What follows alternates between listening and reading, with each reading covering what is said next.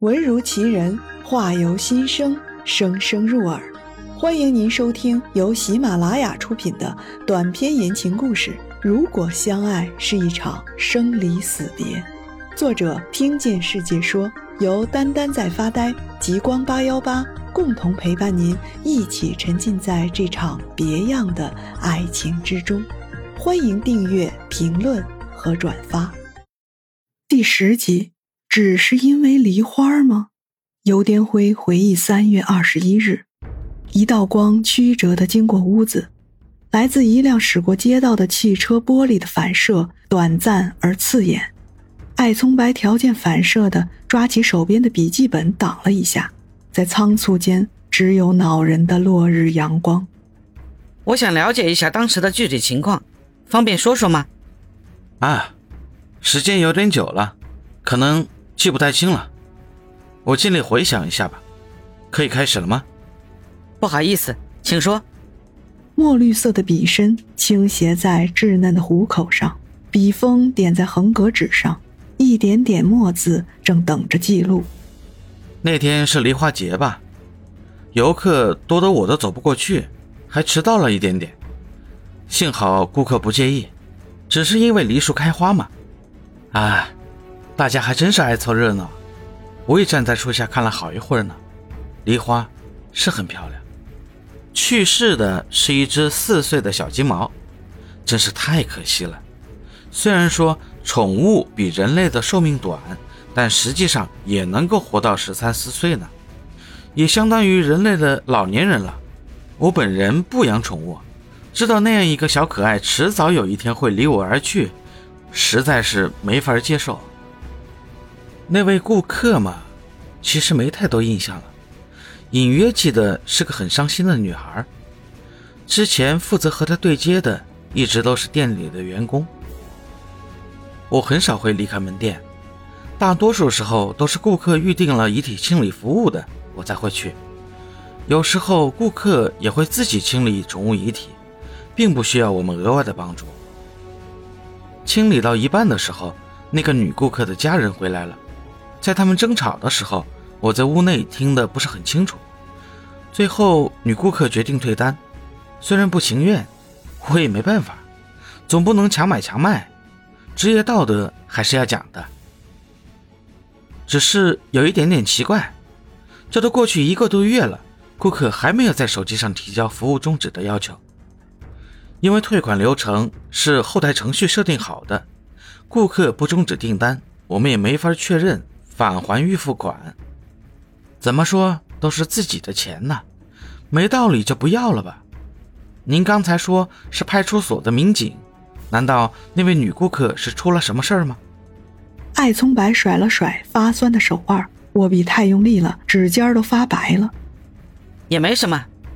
不过，你后来再也没有见过那位栾律师了吗？没有，我也不知道塔塔最后怎么样了。你还记得那只宠物犬的名字？所有我亲手做过的陶塑、清洗过的遗体，我都记得，哪怕只是短暂的接触，也对他们倾注过情感。那些喜欢宠物的人都会怎么样？关于什么呢？像这种没有火化成功的，会随便找个地方埋起来吗？啊，不会。凡是接受宠物火化的，便是把宠物当做家人，一定会带去好好安葬。这样啊，虽然点头点得很认真，但事实上并不能理解这种心情。艾聪白是那种从小只会玩警察抓小偷游戏的孩子，连一只像样的宠物都没养过。这样是不是就解释了他们为什么没有在村外的荒地上找到宠物犬塔塔的尸体？是栾英带走了吗？因为一气之下离家出走，带着他自己认为的唯一家人，也没有告诉其他的任何朋友。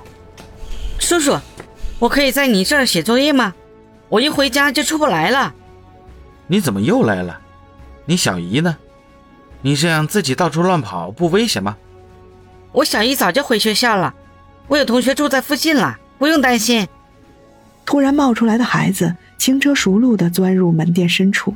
也打断了艾从白和店主的对话，双方都皱起了眉头，目光追随着那个孩子的背影，凶狠、烦恼的，疑惑不安的。算上老板你知道的，本市有多少这样的宠物殡葬服务机构啊？也就几十家吧，毕竟是新兴行业。都赖河又是个小城市，确实是。那就先这样吧。谢谢配合，那我就不打扰你做生意了。艾警官，可以留个联系方式吗？我也让外面跑的几个员工多留意一下。如果有人再见到栾女士，也好第一时间方便联系你。也行。